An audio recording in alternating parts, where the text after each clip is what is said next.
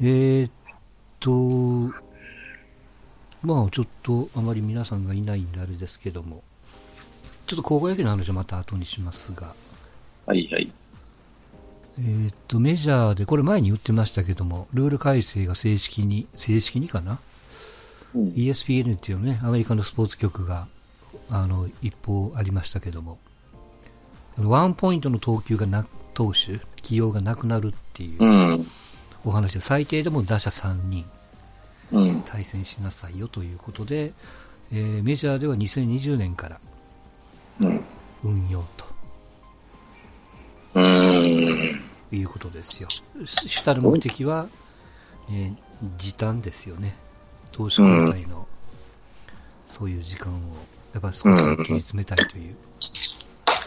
なるほどね。でまあ、そその一方で、えー、と公式戦に出る、まあ、メジャーでいうロースター、まあ、日本的に言うとうん一軍登録枠っていうんですか、これが25から26人と、1人増えますということですよ。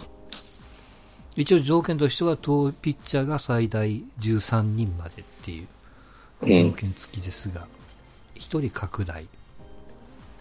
で、その一方で、えー9月にロースター枠をドカッと増やすんですけど、はいはい。これが、えー28人にと、うん。えー内訳でピッチャーが最大14人までっていう、ねうん。うん。ことにしますと。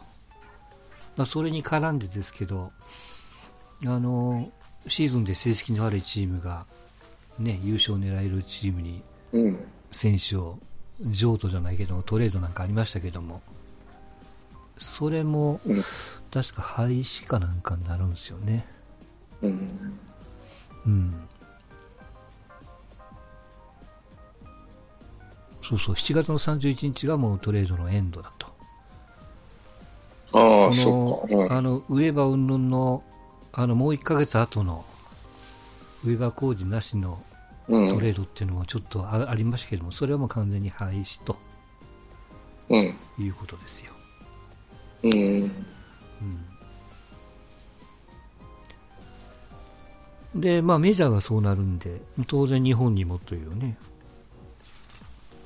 ピッチャーね。どうすんのかな？うん。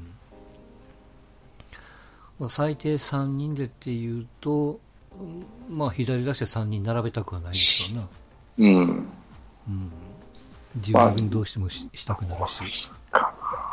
うん。日本も右に習いすんのかな？うん。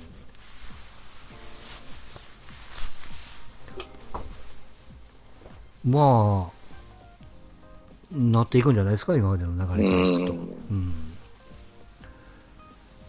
まあ、どの監督さんもね、野球が変わるって言ってますから、うん。うん、選手の組み方も変えんといかんということですからね。ベテランピッチャーがちょっと置けなくなるかもしれないね。うん。うん。ある程度年齢として若い子じゃないと。うんこれ、だからちょっと細かく見てないからあれですけど、最低3人当たらんといかんってことは、えー、3人、アウトが1つでも取れんでも、ヒット3本打たれたらそうそう交代ってことですよね。そう。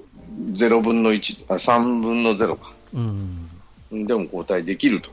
うん。しようと思えばね。だから最悪3連打は覚悟せんといかんってことですよね。うん。まあまあ、どれぐらいの確率になるかわからないけども。うん。そうなってくると、本当に、ちょっと変則ピッチャーもなかなか使いづらくなるし、まあ変則、うん、まあそこで3人抑えられるピッチャーじゃないと無理じゃねえかなと思うしね。うん。まあ面白くないじゃあ面白くないかもしれない、ね。うん。あれ、打者は？代打は？代打の代打はありなんでしょ？あれは、うん。あれ、一球、え、一人？あの、そのピッチャー、えーっと、ピッチャー1人。なあるよね。でピッチャーが1人。だ代打はどこでも変えられるはず。代打、1球掘って、2ストライクになったら変えられないんやったか、どっちか。うん。なんかあったよね。ワン、ボール、ワンストライクぐらいなら変えられると。うん。縛りはあんまり代打はないんじゃなかったかな。変えてもいいという。ピッチャーだけは今は一人じゃない、一人は絶対投げ切れと。うん。先発ですぐ変えるっていう場合もあったけどさ、はいはいはい。一人、一人一人だけやってね。うん、その、なんていうの？当て馬的にやってうん。うね。ん。それはこれ前から言ってますけども、まあ確かにその、まあピッチャーが不利じゃないですか。有利不利っていうくくり方をするとね。うん、そうすると、打者にも不利なように、まあ例えばそのスストライクゾーンをボール半個分外に広げるとか、うん、なんかないと、不不公平というか、どうなのね。どんどん、だピッチャーの方がきつくなるというか、まあ、その言い方が当たってるのかわかんないけうん、ど、なんかいるんじゃないかなと思うけどもね。うん。うん。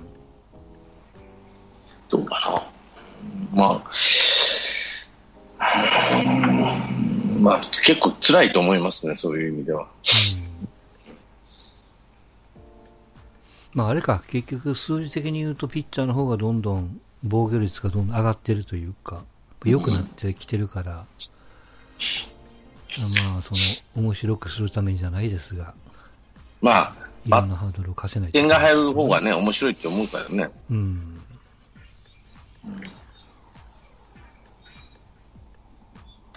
まあそうですわな。いずれも、うん。まあまあ日本でもやるんでしょうな。うん。まあまあ、前言ってましたもんな。どんなピッチャーがおるんかっていうね。今現在だというと。昔はもちろんおったけども。今だとあんまり思い当たらないもんね。うん。単純に左対左っていう、もうそれぐらいしかイメージないから、特定の選手にぶつけるっていうこともなかなかね、ないだろうしあんまり思うかんし。うん。岡本だけは絶対打たれないみたいなね。そういうのが出てくるかもしれないけど、でもうん、次のピッチャーに抑えられないっていうデメリットもあるからうね。ん。次のバッター。そういうことになるんやろうな。そうやっぱり総合的なピッチャーが、ね、うん。その回1回をとにかくびっしり抑えられるっていうピッチャーじゃないと、うん。やっぱ任せられないのかもしれない。あの、そういうふうになるんでしょうね。うん。総合的とやっぱり、そうか、だから最悪はもう危ないと思ったら、まあランナー、長打を打たれるくらいなら、ファーボールで歩かしゃいいんやね。うん、うん、ああそれこそノーアウト三塁で、三塁打打たれて、次の二人をフォアボールで、まあ、満塁にしてや、ピッチャー変えれるからね。うん。でもフォアボールは深刻だから投げなくていいと。うん。うん。まあそんなことになるんやろな。まうん。あ、そうなっていくと前もあれでしたけども、もうとにかくホームラン打っても、じゃあもうググラウンド回らなくていいやんということにね。回る、ま回らない代わりになんか、スタンドで、なこう、広告っていうかね、ホームランみたいなうん。作りが出るぐらいにならないと。時短時短っていう、うん、まあね、早い方がいいかな。どうそう、そんな思わんねえけどな、俺は。うん、あの、昔さ、上岡龍太郎だったかな。うん。誰かが、時間がな短いっていうのは、うん選手側の論理やと。ファンは、うん、とにかくいい役者は1分でも1秒でも長く見たいもんなんやと。はいはい、そうね。その、うん、ファンは、うん。掛布を、当時掛布や、うん、掛布をずっと見てたい。それは2時間、3時間当たり前、もっと見たいと。うん。思うのがファンやと。うん。いうその地方から特に出てきたような人、さっさと終わられたらかなんと。はいはい。だから、試合時間は長くていいんやっていうようなことを言っとった覚えあるな。俺も、ああ、そういう論理がわからんでもないなと。うん、テレビ見る人はそうかもしれない。早終わってくんねえかなとか思う。うん。でも球場行ったらさ、それなりに楽しめてさ、うん。だらだらしてたり、雰囲気味わえたりとかね、うんその違う角度で見れたりするじゃない、席をか、通路で席変わったりする、うんそう思うと長くやってもらってもいいかなと思うし、嫌だったら帰ってきゃいいしね。ではまあ多分ですけど、その理屈になると、ゲームはだから2時間半にして、その前と後ろに球場サービス的なもので、まあ、選手を出すのか、インタビューするのか分かんないけども。で中継はバサッと2時間半で切って、あとは球場にいる人はそれでこう楽しめる。だから皆さん、球場へおいでよみたいな。うんまあでも、その論理でいくと分からんでもないし、その野球を見たい、ね要は役者が歌を歌っとるようなものは見たくはないと。うんなるほどね。まあまあ、それは僕らもそうですよ。その、甲子園行って2時間半で、当時戦で0対1で終わると、何やと。なんやろ？うん。で、乱打戦になってさ、もうそれとかピッチャー交代ばっかりやっとるかもしれんけど、という時はもう結構打っとる時やったり、接戦やったりするわけじゃん。はいはい。つま試合なんてタッチさ、スタッサはもう選手側ももう大差になっちゃうと。うん。はっきり言うとは、あの、接戦の方が長いじゃない。うん。あの、なんていうのかな。ピッチャー交代、ピッチャー交代とかさ、そういうのであるけど。だから多分、だからこう、時短っていうのはもちろんその、まあ、プレイヤーの話もそうだけども、まあ、あれか、今はだから有料放送になると中継で何も伸びてもいいうん。いい。まあでも逆にこう、コンパクトに収まってくれる方がいっぱい他の番組に積む詰め込めるってこともあるわね。うん。うん。4時間枠のところを2時間半でもしゲームが終わるんなら、残り1時間半を他の番組に放り込めるわけやからね。うん。その分また銭ももらえると。視聴率も稼げるというね。そう。そうですよ。まあ、そうなっていくんかな。うん。うん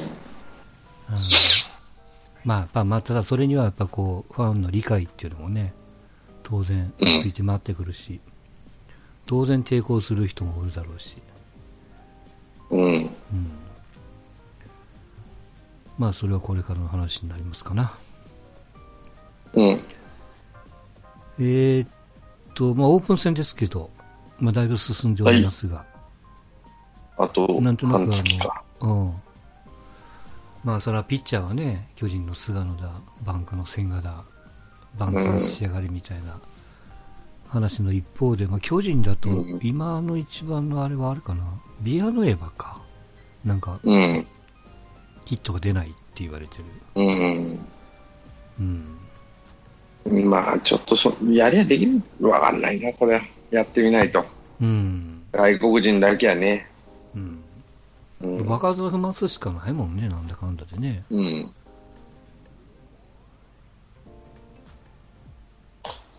だからまあ最近中島がよく出てるってね、なんかテレビで言ってたな。うん。ダメなら中島つけいいんで。うん。まあ保険は持ってるからまあいいのはいいよね。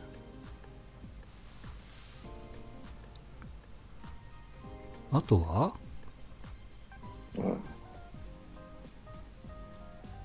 まあ沢村が先発してポコッと打たれたとか。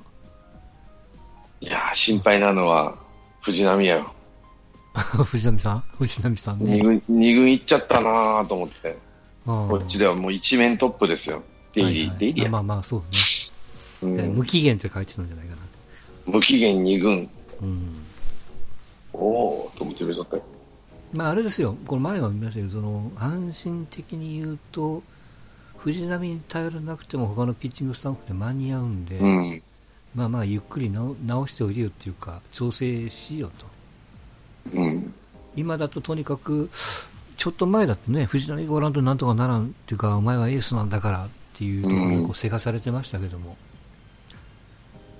まあまあゆっくりすればいいと思いますよ、これ言葉あれですけど、そんなに焦らなくても。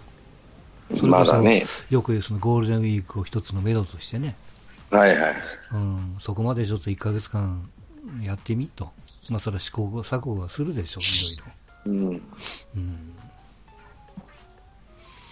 だと思うけどもね、あのーよく、えーなんていうの、その阪神合わないからトレードだとかなんとかっていうのも、まあ気持ちもわからんでもないけども、うん。いや、そこまで行ってないもんね、その、本当に、まあ、イップスなのかどうなのかはさておき、本当にもう、なんていうの、その、それこそさっきの病気じゃないけどもね、うん。うん。うん。その環境を変えるとか、迎撃なんかやってやらんと変わらんぐらいの状態なのか、うん。うん。うん。ですよ。この前ヒットを打たれんかったけども、中日戦でね、あの、うん中日がオール左に並べてましたけども、そういや、うん。当てられたかなんから。まあ、それでも左にぶつけてたっていうね。うん左でもぶつけると思うけどな。うんダメな時は。うん。きついよな。あれだけコントロール悪いと。うん。やってる方は怖いだろうと思うよ。本当にビビると思う。あの、俺がシーズンならまだしもさ、うん。うん。オープン戦で当てられたらあかなんでと思っとるやろな、向こうは。で、パーになったらどうすんねん、お前って。そうそうそう。本当そうやわ。だから矢野さん頼むでって他のチームの監督は思っとったかもしれん。うん。ええうちで出すの？みたいな感じになってるかもしれない。いやいやいや紅白戦でもあんだけボコスコ当てとんねえから、ちょっと勘弁してくんねえかなと思ったよな。うん。で、置きに行ったら打たれるでしょ、当然。当たり前の話だけど。うん。あれ結構根、根が深いかもしれない。こんばんは。この 3, うん。三年間。はい、どうもどうも。はい。どうも。はい、ありがとうございます。藤波先生、どうしましょうか？いや、まあ、いや僕なんかは一軍で投げさせたらええやんと思う方なんで、まあ、二軍行ってもどうするんやろって、あれ本人が言ってるって言ってましたけど、うん。うん。迷惑かけるでやろ。うん。立ちでも前、落合さんも言ってましたけど、うん。メンタルじゃないと、もう技術やとうん。はいいやはい。言ってたんで、はっきり言って、うん、技術ってことは、メンタルと技術と、まあ、どっちも大事なんだろうけど、うん。技術がないっていうのは結構やばいんですよ。そうそう、技術、うん、あのメンタルって治るんですよ、意外と。なあの治そうと思えば治せるもんじゃないかもしれないけど、その糸口があるんだよね、メンタルって、どっかにうんうんきっかけが。技術って自分でなんとかせなあかんから、なんとかせなってどう言ったらいいのかな、習得せなあかんもんなんで、うん。うん。技術がないっていうのは結構大変ですよ、これ。うん、コントロールが悪いとかね、下半身がふらつくとか、いろいろあるかもしれんけど、うんそれ直しゃいいっていう特効薬ありゃね、とっくに直してるだろうし、藤波の場合はね、そのあの投げる、リリースする瞬間の手首って言われてるんですよ。ああ、そうね。立たないっていうね、その指がっていうか。寝るからシュート回転するって言うんですよね。うん。うん。でそれは、あのー、ブさんも言ってましたし、うん。落合も言ってましたし、うん。っていうその明確なその弱点というか、うん。短所が治らないので、はいはい。まあ、そのスリークォーターにしたとって一緒やね。一緒ですし、うん。なんかね、急に抜けるんですよね。いや、だからね、僕すごく思うのが、まあちょっとその、この例えが合ってるかどうかわかんないけども、ゴルフで、とにかく打つと、絶対左に行くと、その人が。うん。で左に行くんだから、そうそう。だったら、あの、右向いて打ったら左に飛んだと思ったら真ん中行くっていうね。それでこうごまかすっていう手があるじゃないですか、とにかく。うん。まあ、超初心者はそうするしますけどうんね。うん。で、まあまあ、す結局それでその根本的にその左に飛ぶっていうことを解消しないと、うん。スタートラインに立てないのに、うんそういうことするから、さっき言ってね、その指立てないのに、斜めになってからう腕だけこういろいろいじっても、結局は一緒やでっていう。結局、いい球いかないんでね、そうなると。うん。よくそのさっきのゴルフの例えで言うと、左右行くから、そっち向いて、はい逆向いて打たらいいじゃないって言う人いますけど、それって結局当たってないから飛ばないし、うん。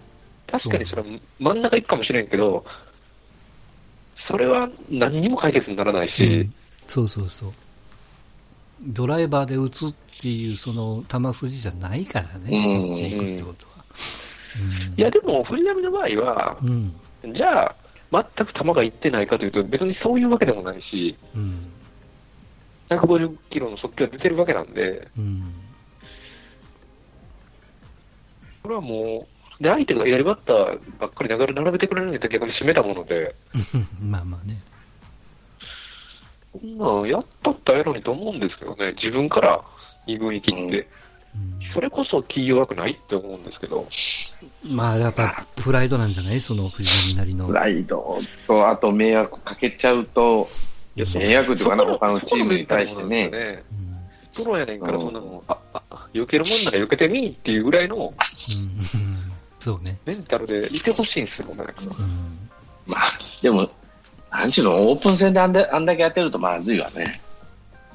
うんこれがシーズンならまだいざ知らずね、真剣勝負やって言えるけど、オープン戦で怪我させちゃあかんところでインコースを、インコースでもないんだよね、放りあの構えてるところは。外狙っとってドーンといっちゃうから、まともに行くからね。うんうん、怖くてしょうがねえやと思うわけよ。いや、だからもう散々それで藤波で、藤波が来たら怖いっていう植え付けといて、ね、踏み込ませない。そうそう、最終最終回。そうそう。うん。阪神としてはね、じゃあ左バッター並べて、うん。なんか一瞬で変えてもいいわけですよ、左ピッチャーに。まあまあね。そういう戦略もまあ取れないことはないわけですよ。うん。一軍登録一人増えてるし。うん。それやのに、それもすらも捨てるって。いや、うん別に、うん、並べるんならどうぞって思いますし。うん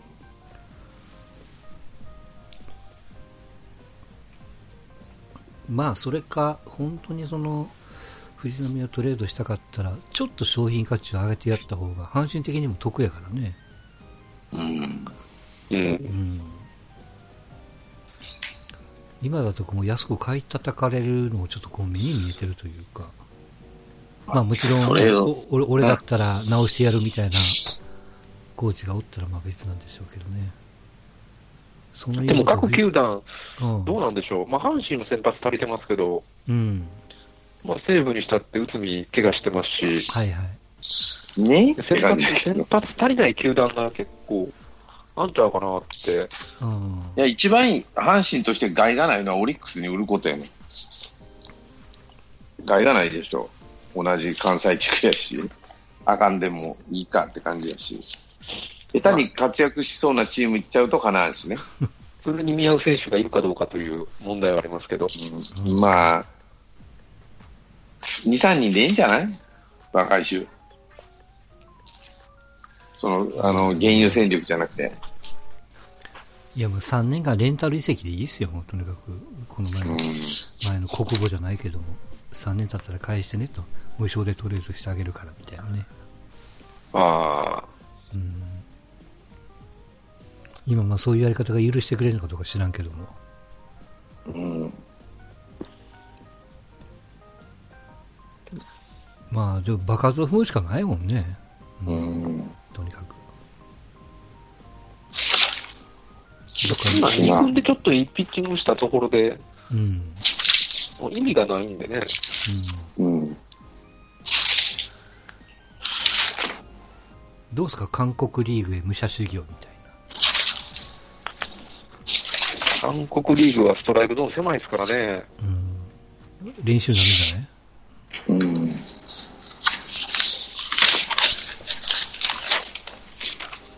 それぐらいね、ウィンターリーグ行っとけよみたいな感じもあったけども。阪神も大変だな。思いますよ。まあまあまあ、うんまあでも、いや、でもあれですよ。あの、藤波は確かにそうですけど、うん。うん。いや、全体的に兆しとしては明るいですよ。その勝ってないけど、うん。その、いわゆる大炎上はしてないんで、はいはい。某赤い球団さんは、ジョンソンが大炎上したじゃないですか。うん。とまあか、まあ、菅野さんも炎上してましたし、うん。でも今日、今日はまあまあやってくれたね。まあ、今日今日はそうだったんですか。まあまあまあまあ、こんなもんでしょって感じ。まあ、シーズン、なんか、もしルーキーは以前、調子いいし、うん。まあシーズン始まってからだよね、これ、こういうのは。いや、もちろんもちろん、それはそうですよ。うん。もう、とにかくシーズン始まってからだと思うよ、こういうの。いや、本当そうですよ。だからもう別にその、一喜一憂もちろんあるだろうし、ね、競争とはいえ、えー、北条の方がやっぱり硬いよっていう阪神ファンもおるしね、ショート使うんならとかね、うん。まあ、いろんな意見は、まあそれは一つの意見として。だから大山を4番に固定するぜっていう。まあ、それはそうでしょうな。うん。あまあまりにも他の候補が不甲斐ないんで、消去法やもんねまあ、それが結果的には大山が残ったっていうことですよね。うん。まあ、あの、あれですよ、えっと、別番組でやりましたけど、僕見に行ったんですよ、オープン戦。うん。うん。倉敷に楽天阪神戦をね。うん。やっぱ阪神で覇気がないわけですよ。うん。で大山がその時代表でいなかったし、うん。で、ベテランでも全然いなかったんで、うん。まあ、投手が打たれてるのを見守ってるだけっていう感じなんですよね。うん。で、キャプテンの糸原も何をするわけでもなく。もう、ただただ打たれるのを見守ってるだけっていう。うん。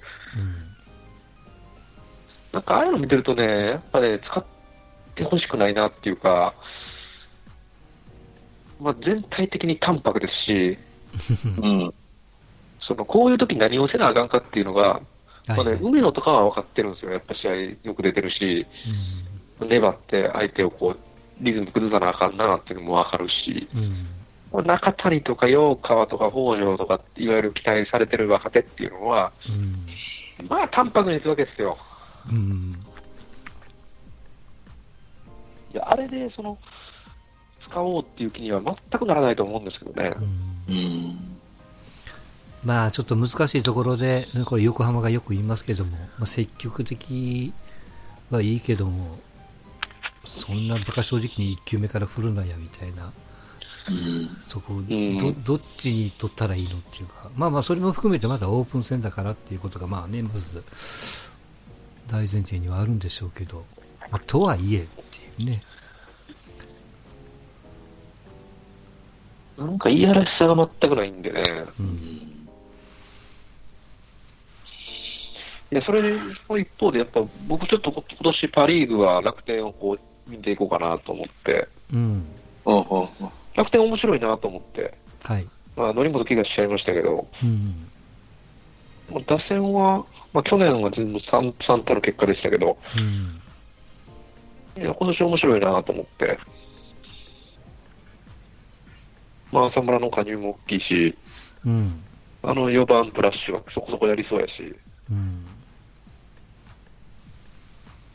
お声はうん。どうなんかね？これ使われるんですかね、どうなんですかね、今出てますけど、うんシーズン始まったはずされそうな気がするまあまあ、辰巳と田中のとの争いなんでしょうね。うん、うん。そうね、田中が帰って、も怪我、なんか、なんか、怪我かなんかやったもんね。元うんそうですね。うん。まあ、あれか、結局、浅村がオール恨んで全然違うもんね。い一つ軸ができるし。やっぱ浅村乗り越え、浅村3番に今入ってることが多いんですけど、まあ、うん。うん。乗り越えてもその、その後が結構、うんうん。なんていうか、結構手、簡単に手出さないんでね、みんな。うん。粘ってくるんで、うん。今めっちゃ調子いいでしょ、楽天。そうね。DNA に連勝ですか。うん。でもなんとなく分かる、分かりますけどね。あの、監督さんが、なんか評判なんとなくいいじゃないですか。あの人平石さんですかねうん頑張ってる PL のうん。うん。まあ、ただね、何年か前のロッテの件もあるからな。オープン戦が数字がいいとはいえ、あもちろんもちろんそれももちろんね、またどうこうってなるから、わかんないけどもね。まあまあでも一つの目安はまあ、各球団も欲しいじゃないですか。すあの、うん。とりあえずできそうやな、なんとかなりよねっていう線が欲しいのがやっぱ各球団の新、外国人ですよ。打者のね。うん。そうですね。まあ、今後のところマルテが、阪神のマルテがヒット続いてるとか、まあね、どんなヒットかちょっと絵を見てないんで全くわかんないですけど。まあ、とにかく中日がもう、中日のホームの中継の動画が出てこないからね。出てこんね。ネオしか出てこあん。ネオだけで。すかドラゴンズ嫌われとんだよな。どうあの、スター選手がいないでしょ、ネオ以外。見るべきものが。まずね。最下位チームやし。で、監督もまあ、与田さんやから、そんなにね、うん。派手なもんでもないし、うん人気球団ではあるけど、地元でしかね、ファンはいないし。はい。だから、大阪や東京で見とっても出てこんわねって話ないね。名古屋に出てきたら、毎朝、ドラゴンズ情報はちびちびとやってますよ。うん、そうそう、だからこそ、なんていうの、その、そういう、その、地方にいるドラゴンズファン向けに、せめて、ゲームのダイジェストとか、うん今日のドラゴンズの、みたいなやつを、2、3分の動画でいいから上げりゃいいのにね、そういうのを使ってね。うん、でもまあ、方向線で視聴率は高いんじゃないかな。うん。さあ、中日新新聞屋さんを使えばいいですね。うん。そういうのやってほしいなと思いますけどね。うん。阪神が気がつけば2勝6敗ですよ。2勝してますからね。はい、1勝もできなかったのに。打率も2割超えましたから、チーム打率。やっと、はい。ありがとうございますですよ。結構なことで。えー、そんな、はい。プロ野球ですが、まあさっき言ったようにもうこのもうシーズン入ってからっていうね、ことになりますそうでんな。はい。えー、っと、チキンバレーさんも来ていただいたんですが、ちょっとその前に、阪神の、元阪神の西岡が、ああ、はい栃木どこでしたっけ？栃木か。栃木、栃木。うん。うん。寺内が監督やね、確かね。うん栃木って。うん。うん。まあ、呼んでもらったんやね、多分ね、栃木にね、多うん分。うん。まあ、良かったんじゃないですか？まあ、続けれるということで。うん、そうですね。う。うんん。まあでももう、NPB 復帰の目はまあないんでしょうね。村田の例もあるし。難しいんじゃない？うんよいしょ。うん。それはよっぽど、まあ、これもよく言いますけど、結局、西岡の役割は何なのっていうところを考えるとね、足だけって言ったら別にそんな選手はおるだろうし、どこの球団も。まあヒヒット、ヒットでしょうな、ホームランより。うん俺と守備が、守備が思ったより下手だったもんな。うん足悪い人がやっぱガクッと落ちたね。あやっぱあのき怪我でしょ？膝かなんかの。うん。膝のあの、ツインズの時にうん。やられたやつね。はいパフォーマンスあれでガクッと落ちたのは、はい。まあまあ、それに加えて、阪神の時にはアキレス腱やってるからね、一回ね。うん。だから、不運っちゃ不運なんだけどね。若いのにあんだけ怪我しちゃったら。持ってるもん持ってるのにね。うん。はいはいはい。もったいないのもったいないんですけど、うん。まあまあでも、よく拾、よくぞ拾ってもらったっていううん。感じだと思いますよ。うん。さっき見てたら、えっ、と、ヤクルトの、元ヤクルト、飯原もコーチでいて、おあとあのー今年辞めたその、ロッテの岡田外野の、あれもコーチで、はいはいい。今年からなんですよね。うん。もうとにかくいつの間にかあれですよ、そういうその独立リーグ的なところの BC リーグの監督さんはもうプロばっかりですよね、元ね。まあそれが売りやからね。うんプロになれるよっていうのは。プロへの、まあでも、うん、ああいうとこはああいうとこで大変だとは思うけど、なかなかね。うん。うんまあそこにね、の残るのも一苦労っていう。結局、と思いますよ。うん。まあ、高校の野球部をこうリタイアして、そっちに行くと。あの子がそう、岸君がそうだね。岸やったか岸君ね、どこだっけ？高知か？高知かどっかでもね。うん。徳島か高知かどっちか行くんやね。行ったよね。うん。で、プロを目指しますと。うん取ってほしいね。岸君を、素質はあるだけに。上がってくればね。あと、怪我だね、ああいう若い子は。うん。やりすぎちゃってっていう。いじいじめられたのかな、やっぱり拓大で。なんで拓大なんだろうと思ったら、まぶたの母校なんやろね、確か。うん、って言うじゃないですか。監督の口利きとかって言うし。うん、なんかいろいろあると思いますよ。まあ、それがその周りのことなのか、本人に問題があるのかわかんないけど。まあでも、あの、そうやってこう、遠回りはするけども、道があって、もちろんこう、門は狭いんでしょうけどね。うん。うん、道があるってことはまあいいことやから。うん。まあ西岡さんも、はい。もう頑張ってほしいっていうしかないですけどもね。うん。うん。とにかく。この BC リーグの試合とか見たことないんですよね。ないですね。うん。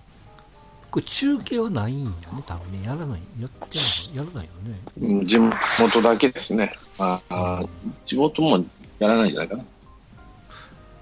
なんか見たことないもんね。